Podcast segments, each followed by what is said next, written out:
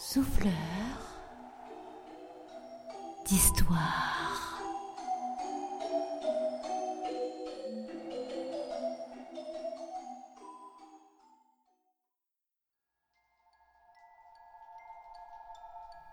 Manger,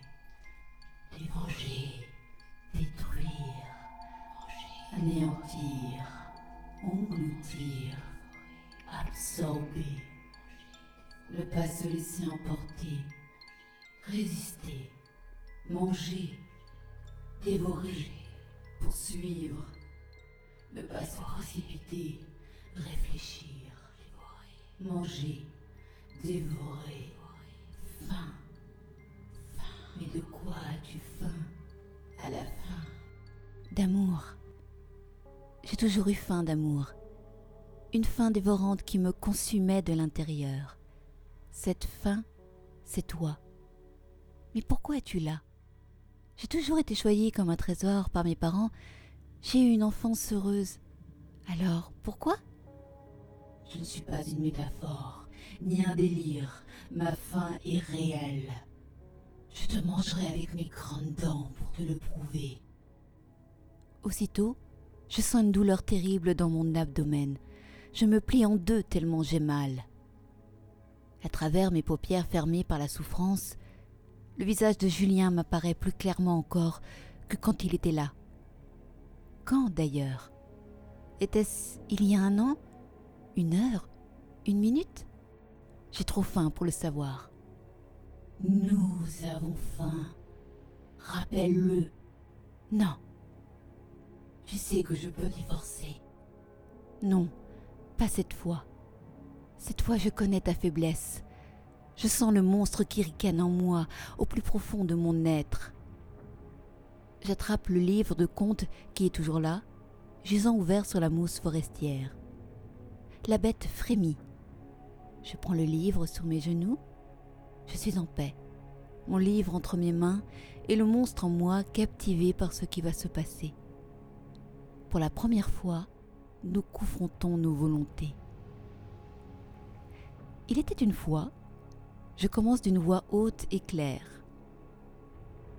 Aussitôt, la douleur m'assaille, elle me laboure cette fois-ci tout le dos. Mais je serre des dents. Il était une fois un loup. C'est toujours la même histoire. Le petit chaperon rouge, Pierre et le loup, les trois petits cochons. C'est toujours l'histoire du grand méchant loup qui dévore tout avant de se faire dévorer lui-même. Tu ne me dévoreras pas, petite.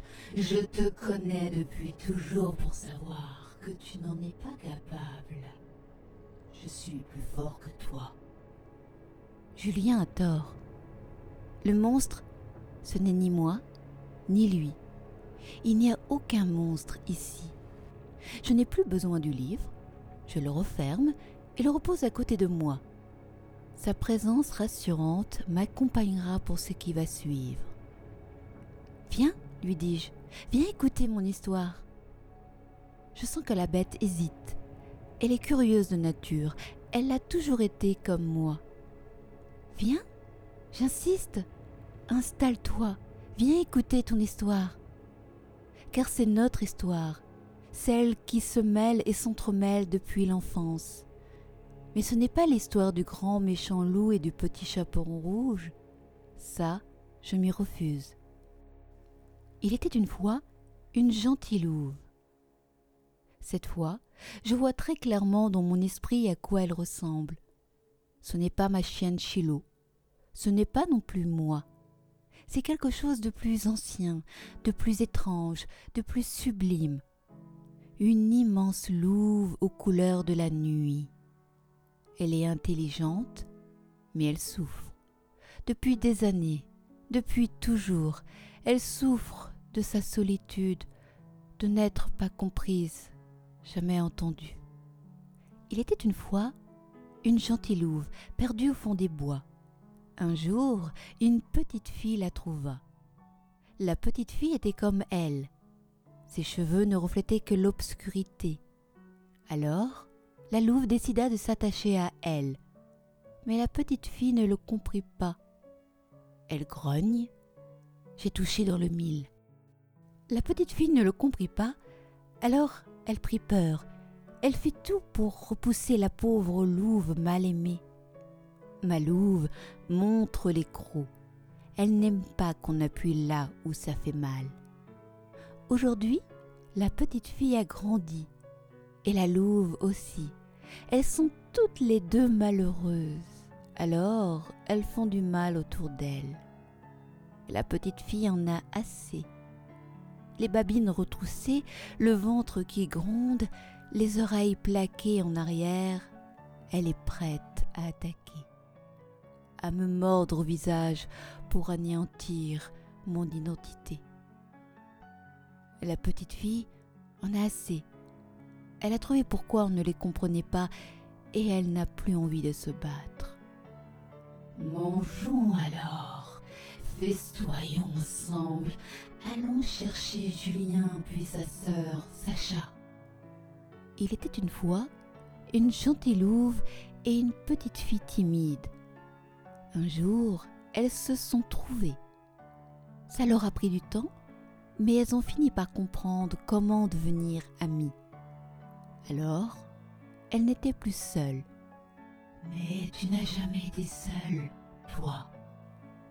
Si, j'étais seule, seule au milieu de tous, car je refusais de m'ouvrir, terrifiée que j'étais par ta présence.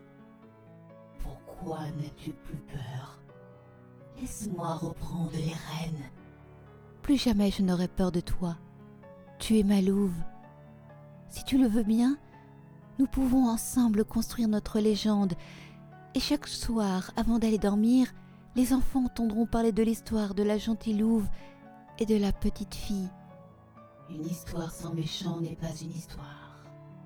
Une histoire est une histoire. Il suffit juste de savoir bien la raconter. Veux-tu essayer avec moi? Transformer la légende du grand méchant loup pour en faire quelque chose de plus beau, de plus grand.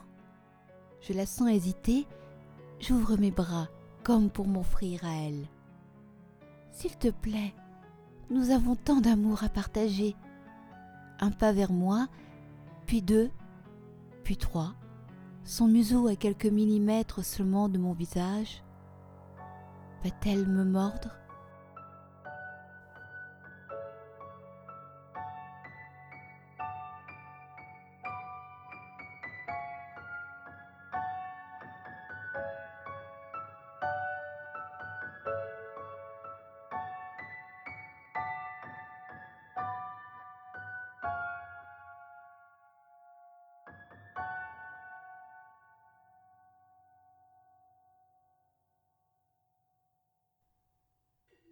Le texte que vous venez d'écouter a été écrit par Coralie lors des ateliers d'écriture au patronage laïque de Lorient organisés par l'association Les yeux fermés.